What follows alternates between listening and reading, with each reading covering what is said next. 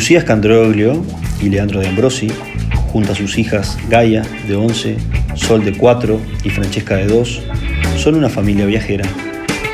Por un año recorrieron el mundo llenándose de experiencias, naturaleza y amistades. Su nuevo proyecto se llama Big Bang. Se trata de un complejo ecoturístico de domos en Sauce de Portezuelo. Dicho proyecto propone un modelo sustentable con programas socioculturales, económicos y ambientales que preserven la cultura local y den apoyo y desarrollo a la economía de la zona. Leandro, innovador de todas las horas, y Lucía, una experimentada arquitecta, diseñaron un lugar en donde logran impactar mínimamente el medio ambiente del lugar, ayudando así a conservar la riqueza y diversidad de flora autóctona de uno de los lugares más lindos del mundo. Big Bang es un espacio natural de concientización y educación para huéspedes e invitados, así como un soporte para actividades educativas, lúdicas, creativas y especialmente enfocadas en el crecimiento y el desarrollo de los recursos naturales.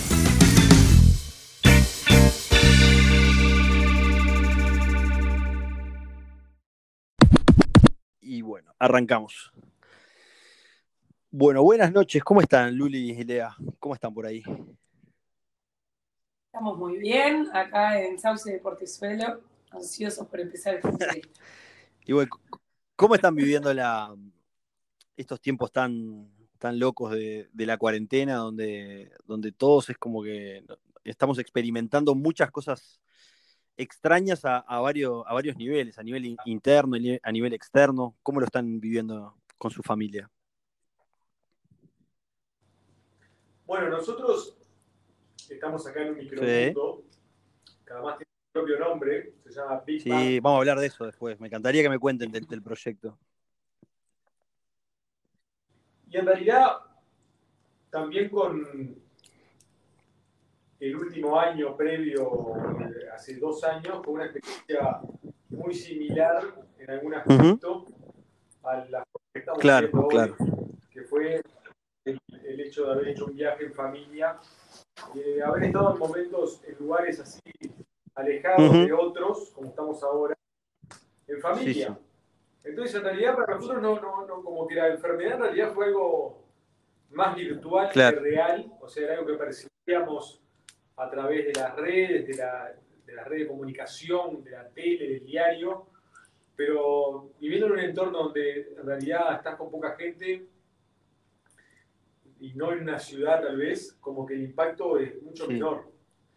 Obviamente que, cambió lo que es, por ejemplo, la rutina del colegio, eh, pero de vuelta, algo que nosotros no es la primera vez que nos sucede, porque ya estuvimos un año viajando por el mundo donde nuestros hijos no fueron, no estuvieron en el sistema escolar y, y bueno, como que fue una experiencia en muchos aspectos similar a la que vivimos esta vez con el coronavirus. Sí, yo pensaba eso cuando estaba un poco preparando la, charla, que, en eso ustedes sacaron un poco de ventaja al resto de, padres del mundo porque ya tuvieron la experiencia del homeschooling con, el viaje, ¿no?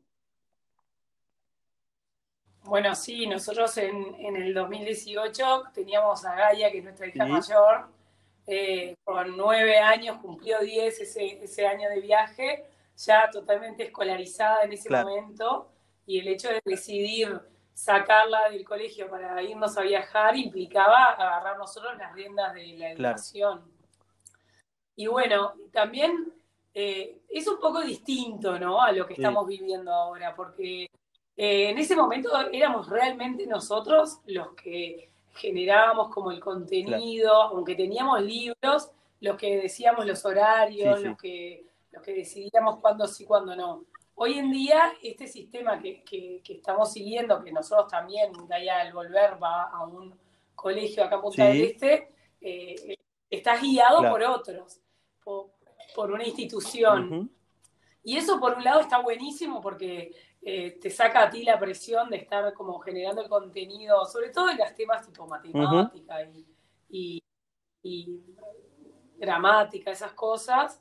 Eh, viste, ella ya es grande, por lo menos en nuestro caso también como que tuvimos bastante suerte en que nuestros hijos hoy, en esta situación, eh, una es grande y lo puede, se sienta sola con la compu y se maneja bastante sola, y las otras dos son tan chiquitas que, que la verdad que hacen poca cosa. Entonces, eh, ninguno requiere de que nosotros estemos muy encima, porque yo creo que la edad más difícil debe ser primero, segundo, tercero de escuela, ¿viste? Que no saben leer, que les tenés que leer las consignas, etc.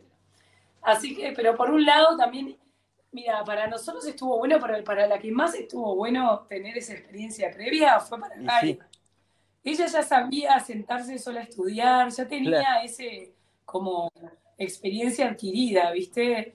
no tenía como miedo, ya sabía organizarse. Estuvo buenísimo. Qué bueno. Estuvo buenísimo. Qué bueno. Y bueno, justamente del viaje, que, es algo eh, muy alucinante e increíble lo que hicieron, ¿por qué no nos cuentan a, los que no, los conocen cómo fue esa experiencia, qué, los motivó a, hacer este gran viaje por el mundo en familia? Bueno, el, el, que nos motivó, eh, pienso que es algo eh, no racional.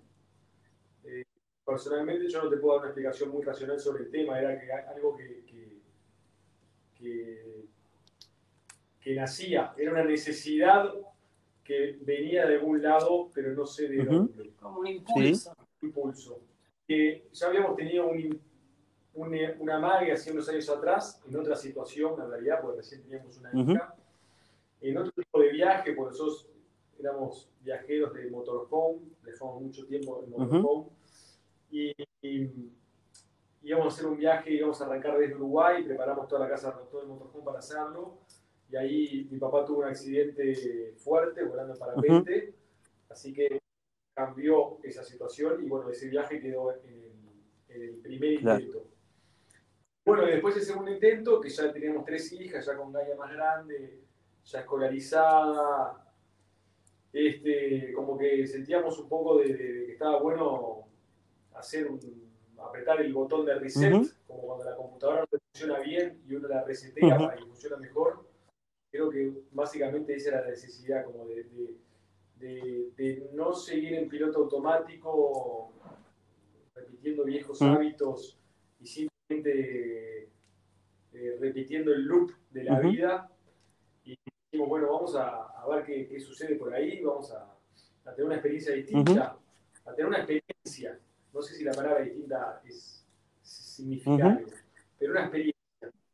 Y bueno, este, un día estábamos en casa y agarramos el teléfono y compramos un pasaje a Nueva Zelanda eh, seis meses después, o sea, cuando la nena terminaba en el colegio, no sé.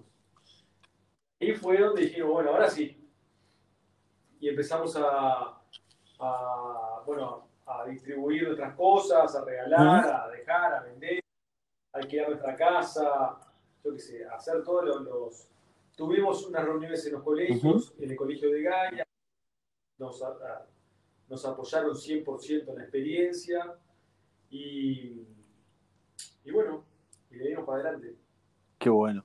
Y, cuéntanos un poco de. Arrancaron en, Nueva Zelanda y, después, ¿qué otros países eh, llegaron a, visitar? Estuvimos tres meses en Nueva Zelanda. Después de Nueva Zelanda nos fuimos a Fiji, que son varias islas, recorriendo las islas, estuvimos tres meses más. De ahí nos fuimos un mes a otro país que también es un conjunto de islas que se llama Vanuatu. Eh, de Vanuatu nos fuimos a Nueva Caledonia, que es otras islas en el Pacífico, pero esta vez son una colonia francesa y la, diferencia de ser colonia francesa se nota impresionante, por lo menos en la capital. Después, una semana en Nueva Caledonia, nos fuimos para arriba, para Japón. En Japón estuvimos dos meses. Y de Japón nos fuimos a Bali, a Indonesia, donde estuvimos dos meses más. Todo esto con Gaia, que tenía nueve años, Sol, que en ese momento salió con dos y volvió con tres, y Francesca, que tenía ocho meses cuando nos fuimos y bueno, y volvió con, con un año y ocho meses. Claro. Y Así que, sí, lo que, para que el- las personas que, que de repente no, no los conocen o, o no conocen su, su aventura, fue un viaje que, que no es eh, el típico viaje que se piensan las personas, de, bueno, me quedo en un hotel, me quedo en un hostel, o sea, se, se fueron quedando con, con familias que, que le abrieron las puertas. Cuenten un poco de, de- de esa experiencia, de, de toda la gente que conocieron en, en el camino. Bueno, el- para empezar, cuando, cuando arrancamos el viaje teníamos planificado los pr- primeros 10 días. Ujú. Eh, tres días en Auckland y una semana en Saltscape, en, este, en Raglan. en Raglan, que es un lugar playero de Nueva Zelanda. Un lugarcito que te diría que es con una onda similar a la que... El primer lugar donde caímos este, es un lugar que nos inspiró también a- al lugar que estamos creando ahora acá en Sauce. Y Y, y bueno, esa era toda nuestra planificación y también sabíamos que a los tres meses teníamos un pasaje para Fiji, porque antes de entrar a Nueva Zelanda tuvimos que comprar una salida, porque cuando entras a un país tenés que claro, decir cuándo te vas. Y después teníamos una fecha en la mitad del viaje de, este, de un encuentro budista con Lama Oe. sí, Y esas eran las únicas eh, planificaciones que teníamos. Claro. Y bueno, y ahí empezamos a hacer camino de andar. En Nueva Zelanda, por ejemplo, nos enteramos que viajamos con una valija llena de libros. eh, a- el tema del homeschooling ¿verdad? con Gaia, que después fue- de alguna manera descubrimos que fue un poco un error, porque podríamos haber viajado con dos libros y cuando se estaba acabando el primero, Mm. pedíamos el tercero y seguíamos con el segundo. Pero que, claro, te olvidás de que estás a, hoy en día estás a 30 horas de avión de cualquier parte del Claro. mundo, ¿no? Este, no es que nos íbamos a internar en la selva amazónica. Entonces, este, ya cuando llegamos a Nueva Zelanda empezamos a, a- a manejar opciones de, de no solamente nuestro homeschooling con Gaia, sino otras alternativas como profesores particulares, como las escuelas o como los eh, group centers. ujú. ¿Cómo era? No, Play Center, te fuiste Play- tema igual, Play que hablar de, Centers. de la, ¿Tenía que hablar de qué? de la gente que conocimos. De la que por eso. ¿Dónde Sí. Ah, Está bien. Entonces, en los play centers eran lugares donde las familias se juntaban a, a- a A llevar a sus niños. Sí. Entonces, a, a partir de ese lugar, por ejemplo, ese fue uno de los primeros en- encuentros que empezamos a tener con otras familias. sí, Los niños y esta, que esta, digamos, primero el hecho de que íbamos a viajar mucho tiempo, que a estar tres meses, o sea, que no estábamos apurados, Ujú. no íbamos a visitar estatuas ni monumentos, este, hacía que nos vinculáramos de una forma más eh, local, o sea, no tanto como turistas, sino más como una persona local. Y este tipo de los play centers fue como la primera puerta que tuvimos a, a familias locales de Nueva Zelanda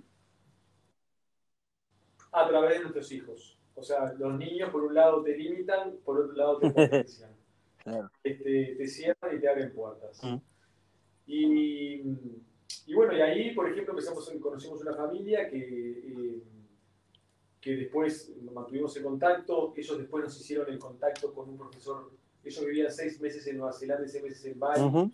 Después, cuando otra parte del viaje fuimos a Bali, fuimos al profesor que le daba clase a sus hijos, porque ellos también hacían homeschooling. Qué bueno. Fue una familia que la, la fuimos viendo, después en Vanuatu la vimos también. ellos nos prestaron una Nos casa prestaron un mes casa. en Vanuatu. Qué bueno. Y después estuvimos, bueno, después alquilamos, hicimos mucho Airbnb. Sí, En Nueva Zelanda estuvimos haciendo eh, woofing en una casa. Woofing es que, que vos te quedás en una casa a cambio de, De trabajo. por cuatro horas y, y- y, o sea, vos trabajas cuatro horas y ellos te dan casa y comida. Claro. Como nosotros somos cinco, eh, nos daban la casa, pero la comida obviamente que no nos la daban. Y, y con esa familia que nos quedamos, o sea, en realidad era como un, una- un predio muy grande, tenían tres casas que ellos alquilaban por Airbnb, Sí. así fue que lo conocimos. Y después nos invitaron a quedarnos y hicimos este canje en el que juntamos avellanas. Le- Leandro hizo de, jardinero. bueno. Y ella trabajaba en la escuela local. Entonces ahí eh, Gaia terminó yendo también a, la, escuela local eh, que ella nos presentó. Impresionante. Y después... o sea, veníamos viajando, en Nueva Zelanda compramos un auto y veníamos de viajeros y de repente un día para el otro estaba Gaia en la escuela, yo trabajaba, sí, sí, sí. Este, Luis se quedaba en la casa, de repente estábamos instaladísimos, teníamos gente conocida, nos invitaban a lugares, este, a cenar a la casa de uno o algún evento, como que nos integramos a, ese, a esa comunidad, una comunidad chica. Una nueva vida. una nueva vida, como que de repente estábamos súper instalados. Y ahí estuvimos dos, tres semanas y en realidad arrancamos por el tema del curso, que, este, con Ole, que, bueno, que ya se, avecinaba y teníamos que hacer algunos kilometritos más para llegar. Qué bueno. La verdad que. eso, bueno, después en el curso del Lama nos quedamos en la carpa, este, que al día de hoy la seguimos teniendo en la carpa. Entonces, no, no, Leandro se emocionó. Llegamos a Glentuy y en todos los, los, como los textos y las páginas web y las cosas del curso, decía que no llevar, que si llevabas carpas, llevaras carpas chicas, porque había pila de viento y que no sé qué. Bueno, está. Leandro se fue a uno de estos, tipo, no sé, como. Decatlón. Viste que. Todima iba tipo un decatlón, no me acuerdo el nombre del lugar, pero entrabas y, a ver, podías comprar lo que quisieras. Se compró una carpa inflable, que era como para 10. No, no sabes lo que era la carpa. Enorme, ¿verdad? Nosotros caímos ahí. Nos mirábamos diciendo, ¿y estos? Pero bueno, al final no se movió nada, estuvo divino, nos casamos. Ahí los casó la Maole, lo que iba a decir.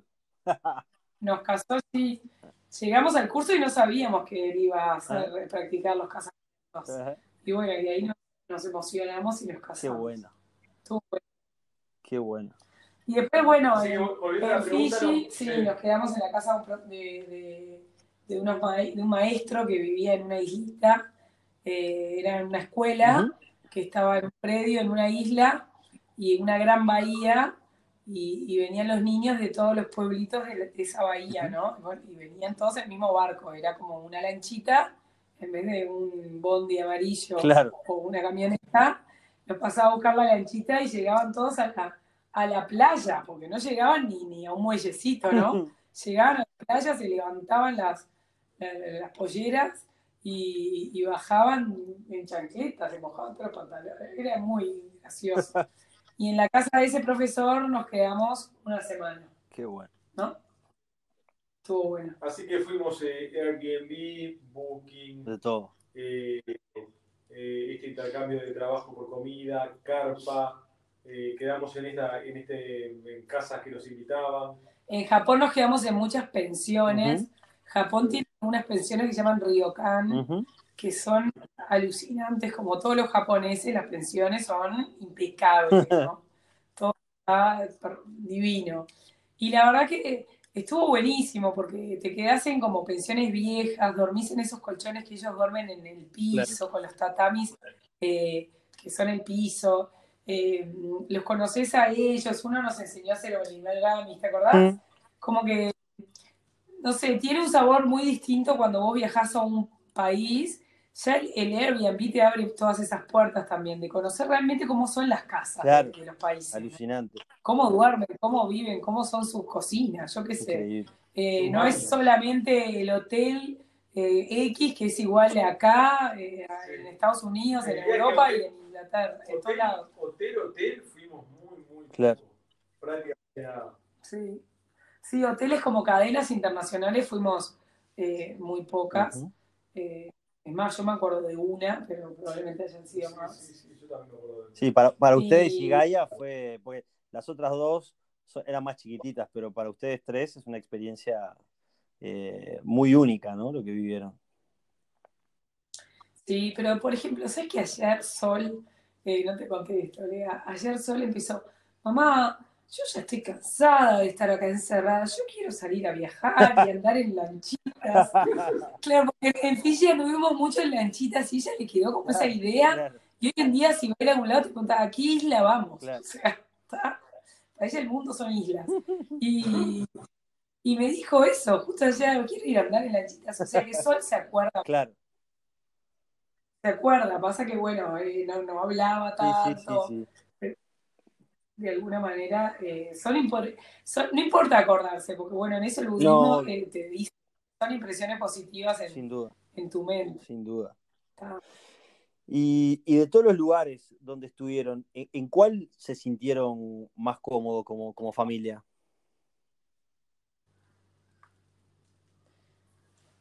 Eh, no, no, no, no- hay un lugar determinado. Me parece que vos formás como una burbuja. Eh, familiar que va más allá del lugar externo donde estés. Creo que, que en todos lados nos sentimos bien y, y cómodos y fuimos marchando. Bien. Este, No sé, me, es una pregunta que no es tan fácil. Y, La verdad que lo sentimos bien en todos lados. Eh, capaz que hubieron algunos, como este lugar que, que siempre contamos, esta, esta casa del maestro en Fiji, sí, era como, tenía el yin y el yang completamente eh, los polos, ¿viste? Por un lado era una, una eh, como un paraíso en el que estábamos, porque era una playa increíble, un agua transparente. Ben, que era el, el profesor este de Fiji, se metía al mar y salía con, el, con un pulpo que nos cocinaba noche, con, no, sé, un, un aceite de coco que él había hecho y unas mandarinas que había ido a buscar a no sé dónde. Por un lado era todo como idílico y por otro lado, bueno, tenía todo un tema como de, de, de comodidades, de precaria. higiene, Claro, claro. que eran difíciles, por lo menos para mí. sí. Y ese te puedo decir que fue el lugar en el que sentí, me sentí más como incómoda, pero, pero hoy lo veo como que fue el lugar, capaz de, lo- de las experiencias más ricas de todo el Claro. viaje. Claro. Eh, Sí, O sea, ahí Gaia estuvo yendo unos días a la escuela. O sea, el pueblito, eh, había tres casas en el pueblito que eran de los tres, del director y los dos maestros de la escuela. Y cada casa tenía un, un rol. Entonces, no había- tenían, tenían poca energía Ah, eléctrica, tenían ¿no? poca energía, todo por paneles solares y después tenían. En una de las casas donde estábamos nosotros tenía el freezer. Ujú. Entonces ahí se guardaba todo lo que era de, de freezer. Claro. ¿viste? Después en otra casa estaba la televisión, que era donde todo el mundo se juntaba a ver eh, los partidos de rugby, Mm. ponele. Y en otro estaba la lavarropa, entonces era donde se lavaba la ropa.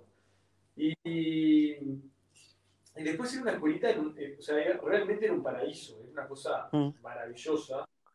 Y, y bueno, y a Gaia la sentaron en la escuela y estuvo yendo esos días que nosotros estuvimos. Y, y bueno, no sé, tengo un recuerdo, por ejemplo, de una nenita que Gaia pegó mucha onda, Stephanie se llamaba. que el último día le trajo unos caracoles, porque en Fiji hay unos caracoles, pero que son, yo nunca vi una cosa igual, unos caracoles alucinantes. Y le trajo tú unos caracoles, porque eh, me acuerdo tanto porque yo junté caracoles, saqué fotos de caracoles, como que fue algo que en Fiji me, me hizo darme cuenta de como que había una naturaleza exuberante Claro. a través de sus costas, ¿viste? Y, y cuando esta niña le trae esos caracoles a Gaia porque se iba, Mm. después de unos pocos días, digo, era una cosa Claro. increíble, ¿viste? maravilloso Qué bueno. ese cambio. Y, y después otro, otro tema que, que, que hablábamos el otro día charlando de esto es que nosotros nos encontramos con un mundo amigable. Este, como que cuando uno está en su casa y lo percibe generalmente a través de los medios de comunicación que emiten noticias y que la noticia pareciera ser que es noticia si es algo negativo, entonces nos da una visión del mundo negativa. Claro. Y, y, y- y nada, y nosotros, nuestra experiencia de, de- de viaje eh, nos mostró un mundo positivo Claro. que eh, la inmensa mayoría de gente es gente linda, buena y que, y que es un mundo seguro, Claro. Sí, sí. digno de descubrir y de, y de investigar, y de recorrer y de aventurar. Y la gente linda para conocer. Mm. ¿Y qué sintieron cuando, cuando pegaron la vuelta a Uruguay? ¿Cómo, lo encontraron al país? ¿Cómo, cómo lo percibieron? Eh, no, solo el país como, sea, como, como sociedad, sino cómo volvieron ustedes y, se insertaron de vuelta en el país. Em, nosotros volvimos a Uruguay con un pasaje de salida. volvimos en diciembre y, supuestamente en marzo nos volvíamos a, ir a Bali, donde al día de hoy tenemos tres valijas con cosas. Así que el que necesite un snorkel y una tabla de surf, eh, Bali nos avisa. Y, y bueno, eh, volvimos a Uruguay con esa como idea de que nos volvíamos a ir. Ya era eh, viajar, ya era, por lo menos voy a hablar desde mi experiencia, ¿no? A mí me costó poco salir de viaje. Y cuando volvimos con el pasaje de ida, viajar ya era fácil, era lo fácil, ¿no? Eh, así como había sido lo difícil al principio del año, ahora viajar era lo, fácil. Y decidir quedarnos fue de vuelta un desafío. Eh, eh, primero porque decidimos no quedarnos en, Montevideo, o sea, no volvíamos del punto A al, punto A, sino que nos instalábamos en un lugar nuevo y segundo porque teníamos, bueno, todo este proyecto entre manos. Obviamente que cuando vos estás eh, viajando y viviendo experiencias y alejado un poco de, todo tu círculo social, tiene algo de, liberador. para, mí tiene algo de liberador. y, también cuando volvés, eh, es muy difícil cuidar a, ese, a esa como persona liberada de que no vuelva a, a las mismas, eh, no sé cómo, qué palabra usar, pero como, claro, no volver a los mismos hábitos que, de alguna manera cambiaste y te gustó haber cambiado. Eh, pero no, el país en sí, digo, estaba muy parecido a cuando nosotros nos fuimos, ¿no? Nos, fuimos cinco años, nos fuimos uno. Eh, entonces, como sociedad, la verdad que no, yo no, puedo decir que haya visto muchos cambios más que en mí misma. O sea, los cambios los sufrimos nosotros y, esos cambios internos son los que hacen ver la, realidad de afuera distinta. y además, algo que, también decimos es que nosotros nos concientizamos de nuestra latinidad. Y el latino eh, es una persona muy arraigada a sus orígenes, muy arraigada a sus afectos y muy arraigada a su familia. Entonces, el hecho de nosotros haber estado lejos de todos esos afectos, el, volver también es una alegría, ¿no? Porque empiezas a ver a tus amigos de vuelta, este, empiezas a ver a tu familia, y, eso para, para nosotros fue súper importante. Entonces, como que de alguna manera fue súper Sí, claro. Como revalorizaste todo. por más que queríamos a ir, este, queríamos volver para, pasar un tiempo acá también, porque es un lugar, este, nosotros no nos fuimos porque Uruguay nos hacía infelices, nos fuimos porque somos curiosos y, tenemos ganas de, conocer otras cosas, y otras realidades y aventurarnos, pero no, no porque el país eh, a nosotros no nos gustara.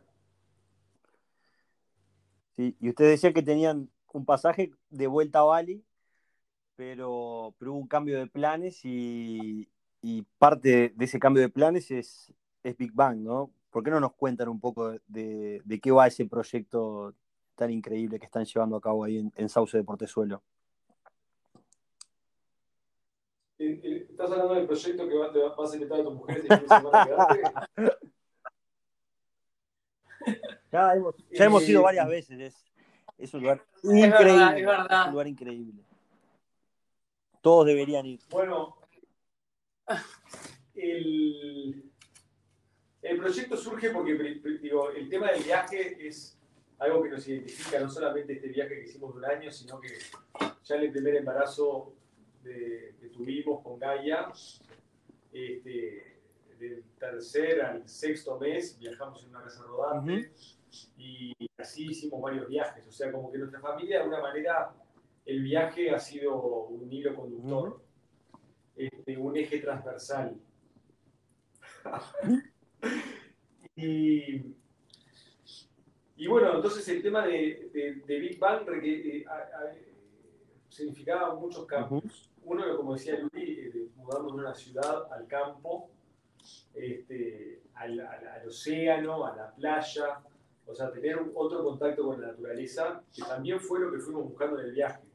O sea, en el viaje nosotros nos dedicamos más que nada a, a entornos naturales, no a grandes ciudades. Salvo Japón, ¿no? Y,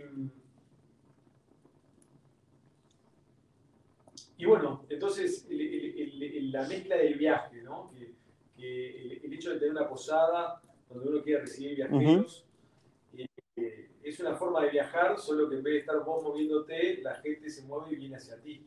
Porque también, digamos que viajar es conocer a otra gente también, ¿no? Igual, entonces es como una forma de viajar sin moverse. Contá que no es una, una posada convencional, ¿no? No es una posada convencional, no, no es una posada convencional. Este, es una posada personal. Este, es una posada que tiene la, la, personalidad nuestra como familia, que somos los que estamos eh, llevándola adelante y que lo hacemos eh, porque es un proyecto de vida que nos gusta. Y esa es la primera, este, esa, es la base, la piedra fundamental. Y lo comercial es simplemente para que tenga sustentabilidad en el tiempo. Pero no está pensado con esa, con, esa base primordial. Entonces tiene la personalidad de, nuestra, que, le ponemos toda nuestra energía, afecto, amor e imaginación. Y trajeron unas estructuras totalmente novedosas, ¿no?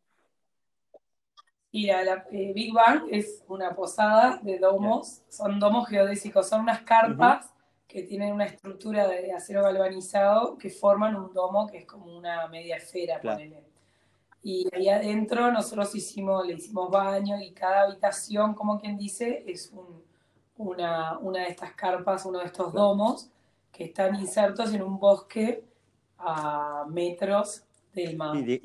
Y podemos decirle que, a las personas que no lo conocen de que incluso, ah, bueno, ahora creo que ya están abiertos de vuelta, pero que en invierno tienen calefacción, o sea, estufa, aire acondicionado, o sea, tienen todas las comodidades, pero eh, en un entorno sumamente natural. Claro, que fue una de las cosas que más como vimos y valoramos en el viaje. Que qué lindo que es sentirse que estás muy, muy remoto, pero bueno, a veces uno valora, ¿no? Una copa de vino, un fueguito, eh, una cama cómoda. Eh, siempre es lindo tener ese como mimo. Y, y, también el, Big Bang está muy inspirado, que vos también lo viviste con nosotros, Seba, nuestros veraneos en Cabo Polonio. Eh, como un lugar en el que te podés sentir relajado, eh, en el que vas caminando de lado a lado, que los niños son libres, que no hay autos que están circulando, eh, que estás muy en contacto con la naturaleza, con la noche, con la oscuridad.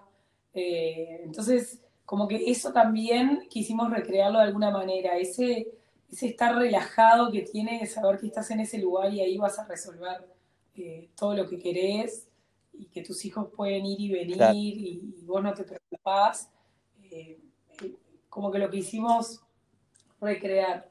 Y bueno, y además de que vimos mientras nosotros viajábamos, mucho interés por este tipo de, forma de viajar, ¿no? Mucho interés por vivir experiencias distintas.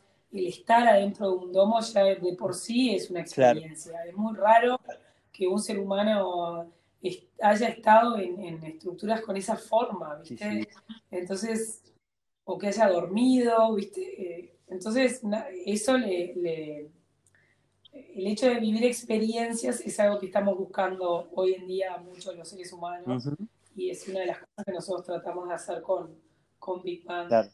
Y por eso también que Big Bang, aparte de todo esto que, es tal cual y puedo, puedo totalmente ratificarlo porque lo he vivido, que es un lugar que se vive tal cual lo que dicen ustedes, en un entorno natural, donde no tenés que preocuparte de nada, donde tus hijos se puede mover libremente y estás en un bosque y vas a la playa, también es un, punto de, mucha actividad cultural de, todo tipo. Sí, bueno, por eso también el nombre Big Bang surge como, como una explosión de creatividad, ¿no? Que está en constante expansión. Y eso también es lo que buscamos en, el, Big Bang, poder fomentar la creatividad, este, tener eh, propuestas musicales, gastronómicas, artísticas, este, familiares, divertidas, deportivas. Eh, ahora este fin de semana tenemos un evento con Marcelo Castelli, que es un DJ y productor musical. Este, el primero de, la primera semana de julio tenemos una propuesta con el Dinamita Pereira.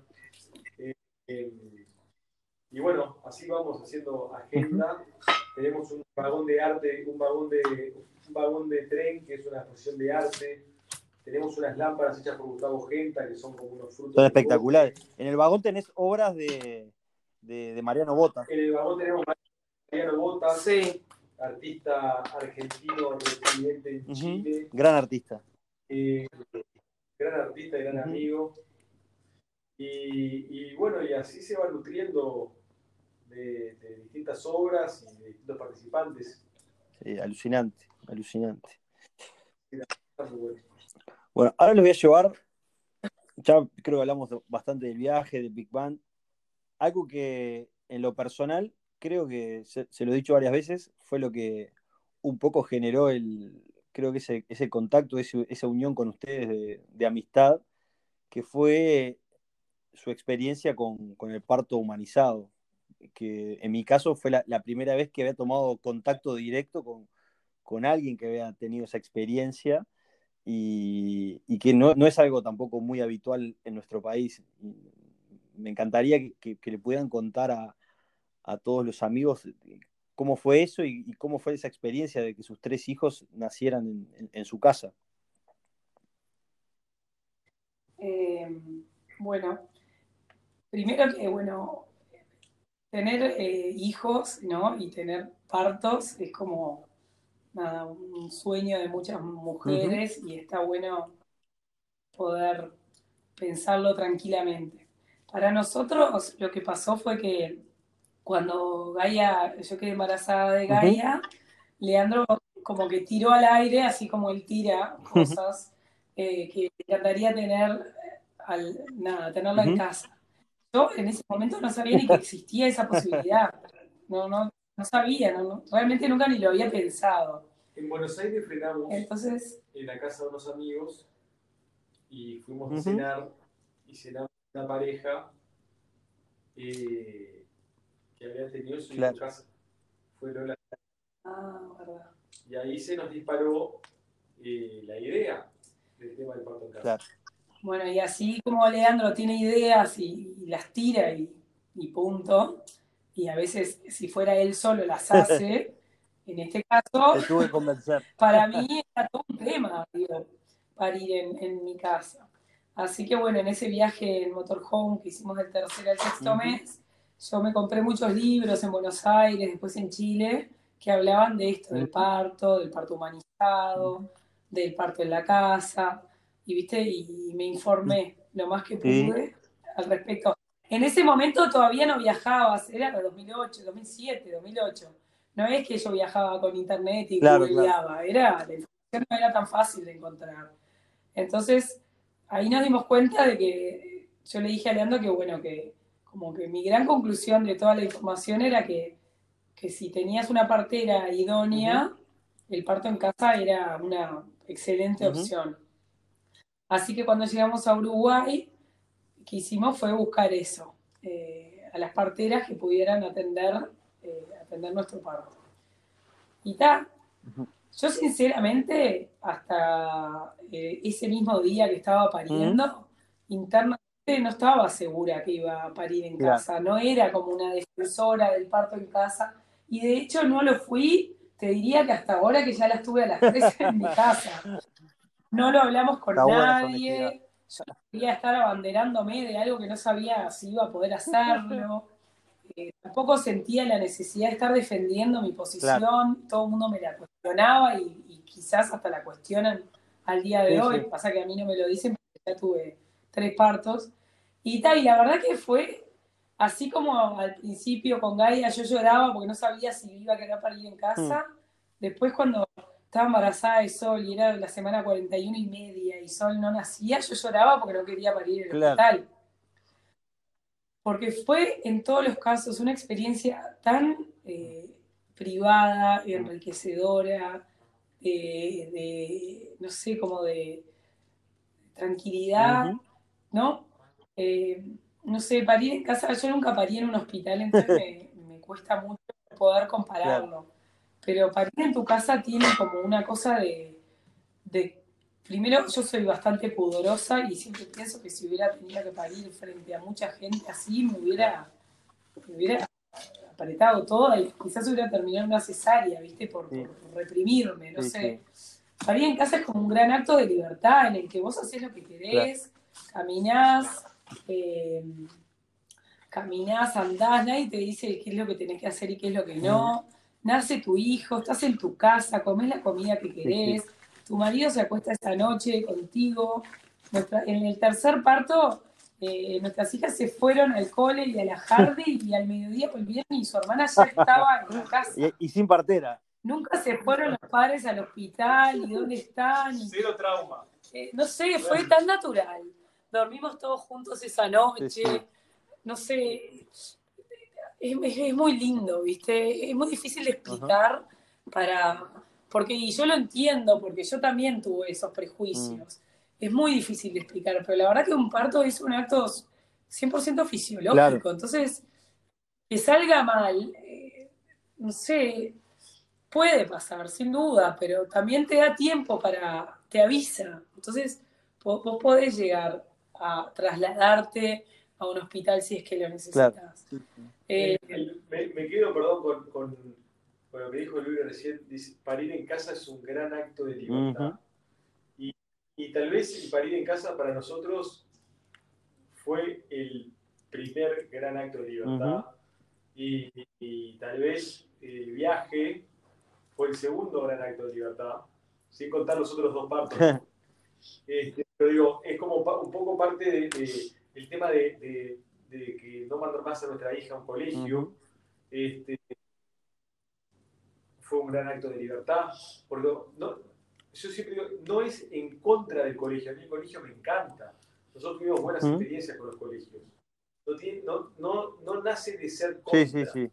Este, sino de que es un gran acto de libertad en el sentido de que eh, vos tomás tus decisiones y las meditas, las pensás, te informás, o sea, el parto en casa fue un proceso muy educativo porque fue una decisión que el hecho de pensar de parir en casa nos llevó a investigar y, a, evaluar cuáles eran los pros y los contras de las distintas opciones. Tal vez si hubiéramos simplemente seguido el piloto automático de hacer lo que otros hacían, no hubiéramos ni enterado, porque ¿para qué te quieres enterar si vas y otorgas todo tu, todo tu, ser a un doctor, a un médico, que sea Sí, además, bueno, en, esos dos casos, el de la educación y el del parir, eh, libertad, ¿no? la libertad, siempre dicen, viene aparejada de gran eh, responsabilidad. Entonces, en mi caso, por lo menos, lo que más me costó de decidir parir en casa era la responsabilidad que había 100% sobre los hombres. ¿Viste? Si pasaba algo, yo no podía pensar que había sido. Nunca te enterás más en los hospitales si algo malo pasa, qué fue lo que pasó. ¿Viste? Es como. Pero en este caso, eh, sentía que se me iba a juzgar, se me iba a mirar. Y como que tomar la decisión de ir, bueno, más allá de todo eso, fue, por lo menos para mí, lo más difícil. Tremendo estiramiento. De todas formas, yo vivo mucho como una de las cosas más lindas del parto que no quiero dejar de decir, porque tiene que ver también con el budismo y lo, lo descubrí eh, en una charla que escuché de, la, de Karmapa, eh, es que yo creo que nunca estuve más en el momento presente que en los momentos que yo estuve en el trabajo de parto y en el parto increíble cómo se desaparece mm. todo la previa y, ¿viste? Estás ahí. Todo el mundo que viste antes y, el post, eh, impresionante. Mm. Eh, me acuerdo que le llegaba la partida y me decía, era las, no sé, 8 de la mañana, Lucía, esto antes del mediodía vas a parir. Mm. Y yo pensaba el mediodía, no existía. Era, no, no, existía el concepto, ¿viste? Estás tan metido en el aquí y el ahora, que es como, te juro que es la única razón por la cual tendría miles de hijos, solo para parir y para vivir ese momento. Qué bueno. Que es súper enriquecedor. y aparte, y, aparte eh, que te complemento con, que en realidad lo que ustedes eh, hicieron al tener sus hijos en sus casas, que suena como, bueno, muy, como muy, no sé, rupturista y que rompe muchos conceptos, en realidad fue algo que, toda la humanidad lo hizo en, toda la historia. Hace capaz que solamente 80, 90 años que empezamos a, nacer y a morir en hospitales. Antes las personas nacían y, morían en sus casas, era lo más natural. Sí, sin duda. Sí, y también, o sea, parece muy rupturista acá en Uruguay. Sí, en Europa es mucho más común, sin duda. Esto lo escuchan eh, otras personas de otros países, sí. que no es tan rupturista. Eh, en Canadá, por ejemplo, nuestro amigo sí, sí. Jessica fueron a parir y el Estado te banca el Sí, sí, yo tengo varios amigos en, en Holanda, en Alemania, que también que han tenido sus hijos en piscinitas inflables en un baño. Sí.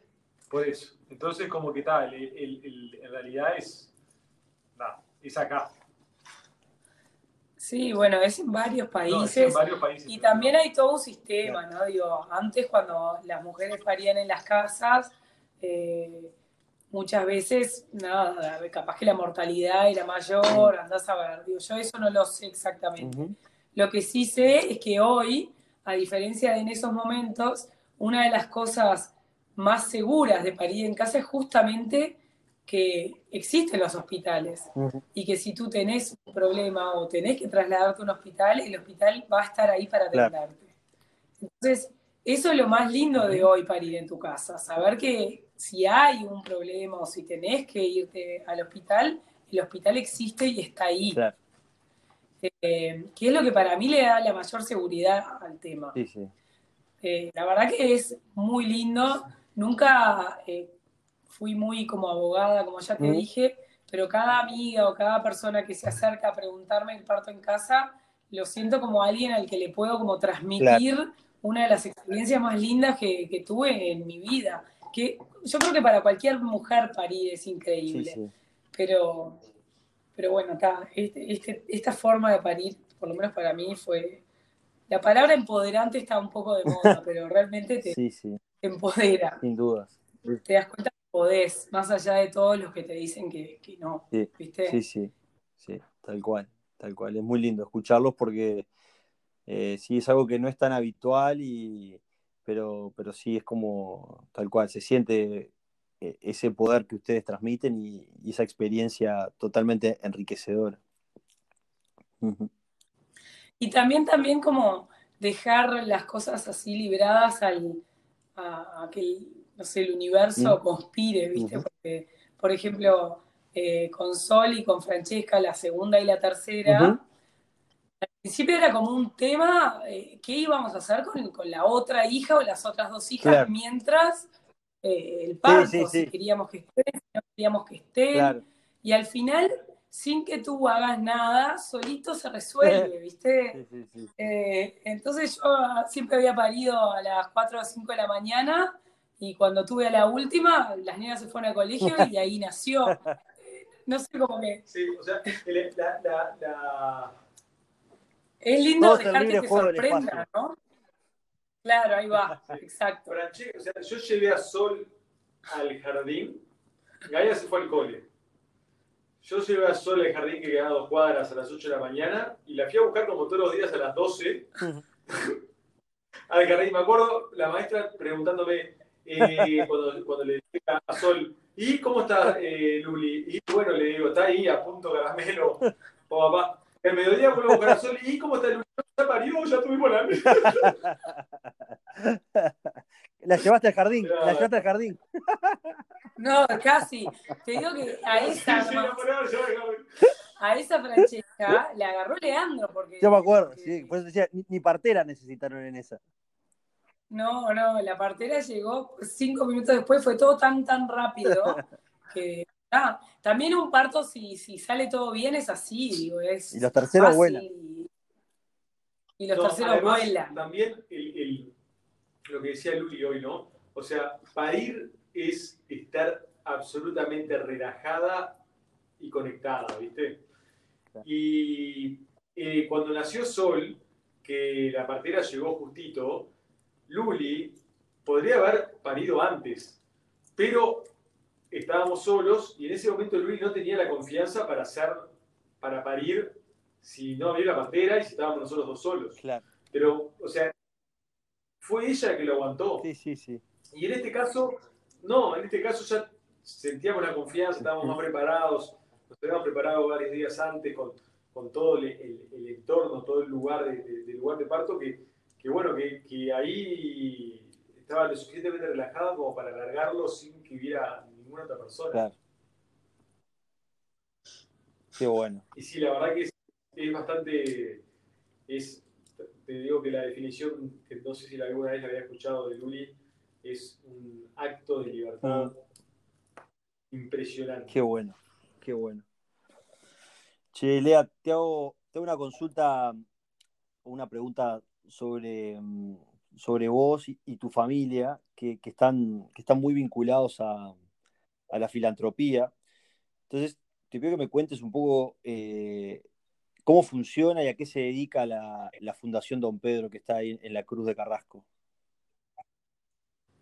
Bueno, eh, la Fundación Don Pedro, digamos que, que, está hoy en día en proceso de transformación. Eh, fui durante 18 años, digo bien, 16 años, este, una institución educativa, recreativa. Eh, teníamos un silo de, teníamos un silo de Diesti Montañez, que es un ingeniero muy conocido, que hace unas estructuras, unas bóvedas, que la arquitecta nos puede explicar mejor, pero grandes superficies, un tipo de columna, este, que era una antigua fábrica que después quedó fundida en un, en un, barrio carenciado, que carenciado también el barrio porque las empresas se fueron fundiendo. Y bueno, ese galpón queda vacío, era un galpón familiar y nosotros ya estábamos vinculados al sector social hacía muchos años. Y bueno, y ahí fue como, como o sea, apoyamos otros centros y en ese momento como el, el, decir, bueno, hagamos nuestro propio proyecto. Y trabajamos con horario escolar, o sea, los niños iban de mañana a la escuela y de tarde venían a fundación y viceversa.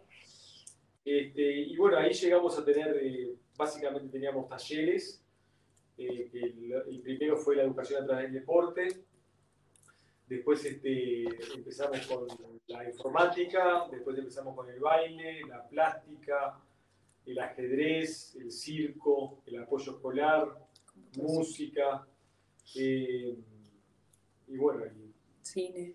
cine, teatro. Eh, también apoyamos escuelas públicas, conseguíamos donaciones para las escuelas, teníamos un equipo eh, de construcción que arreglaba las escuelas, la sanitaria, la eléctrica, la, la las azoteas. Este, después tuvimos un portal educativo cuando salió todo el tema del, plan Ceibal, se llama Portal XO. Hacíamos talleres para maestras de, de XO, los niños podían bajarse las aplicaciones de ahí. Eh, tenemos un historial bastante largo y lindo. Y bueno, y hoy está transformándose, las escuelas pasaron a ser de, tiempo completo, entonces nosotros, eh, como que los chiquilines que iban contra horario, a la escuela hacer horario completo, este, como que de alguna manera nosotros nos quedamos sin horario. Claro. Entonces ahí empezó a marmar un poco la, cantidad de chiquilines, y bueno, nos empezamos a transformar, empezamos a traer los chiquilines en horario escolar a la fundación, como, como un paseo este, educativo, recreativo, empezaban a, venían dos veces por semana, era un paseo que iba una vez, cada, iba una vez por año. Sí. Y hacían cada dos semanas, pero bueno, estuvo, era lindo, era un apoyo a la escuela, ya no era el seguimiento que teníamos con los chiquilines donde teníamos todo un seguimiento familiar, donde nos metíamos en las casas, donde ya empezamos a hacer más un apoyo a la escuela. Y hoy, este, junto con el Estela Maris, que también tenía una organización llamada Madres de la Cruz, este, que también apoyaba el barrio, que le pasó un poco lo mismo a nosotros, nos juntamos y ahora tenemos el sueño, el proyecto de hacer una escuela de horario completo, gratuita de gestión privada. Qué bueno. ¿En el predio mismo de donde está hoy Don Pedro? el mismo predio que está hoy Don Pedro, pero con también, si, el proyecto funciona, este, también poder ir ampliando el, Qué bueno. un terreno grande donde se podría ir formando toda una nueva escuela. Bien. Este, un poco siguiendo esta tendencia con lo que ha habido con los liceos, con el jubilar, claro. impulso, que bueno, que logran este, muy buenos resultados en contextos con una gestión muy buena. Sí, excelente. Excelente. Así que ese es uno de los, de los sueños, proyectos. Qué bueno. qué bueno. Está buenísimo, está buenísimo. Bueno, les voy a hacer la, última pregunta, que ya estamos casi en una horita de charla que, estuvo, estuvo buenísima. Capaz que, no sé si la tendrán clara, pero ¿cuál va a ser la, la próxima aventura como pareja y como familia? Yo creo que todavía no terminamos una, ¿no? Que es esta de Big Bang. Eh, seguimos viviéndola y creo que le va a llevar un tiempo.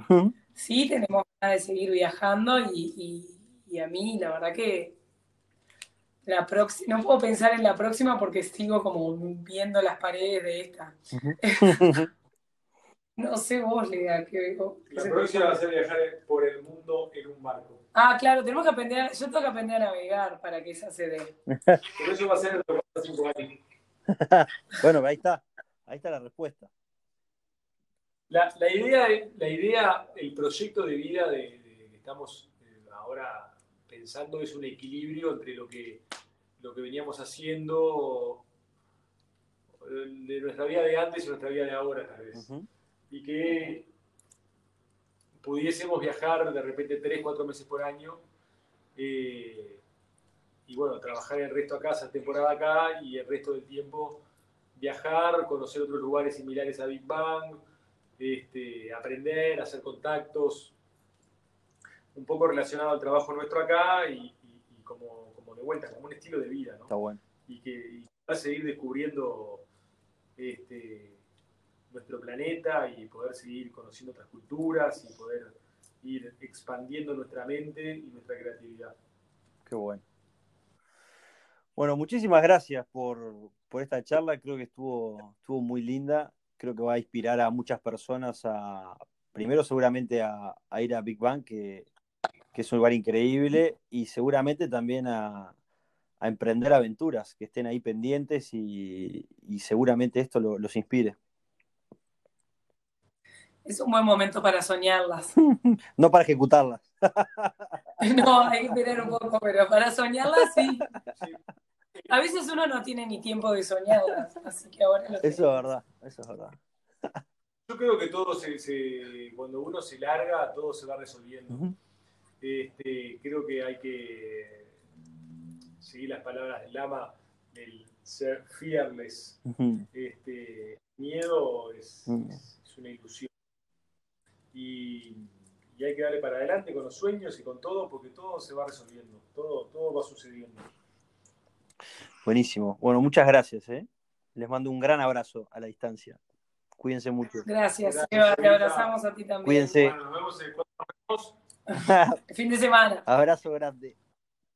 Beso, gracias, Seba.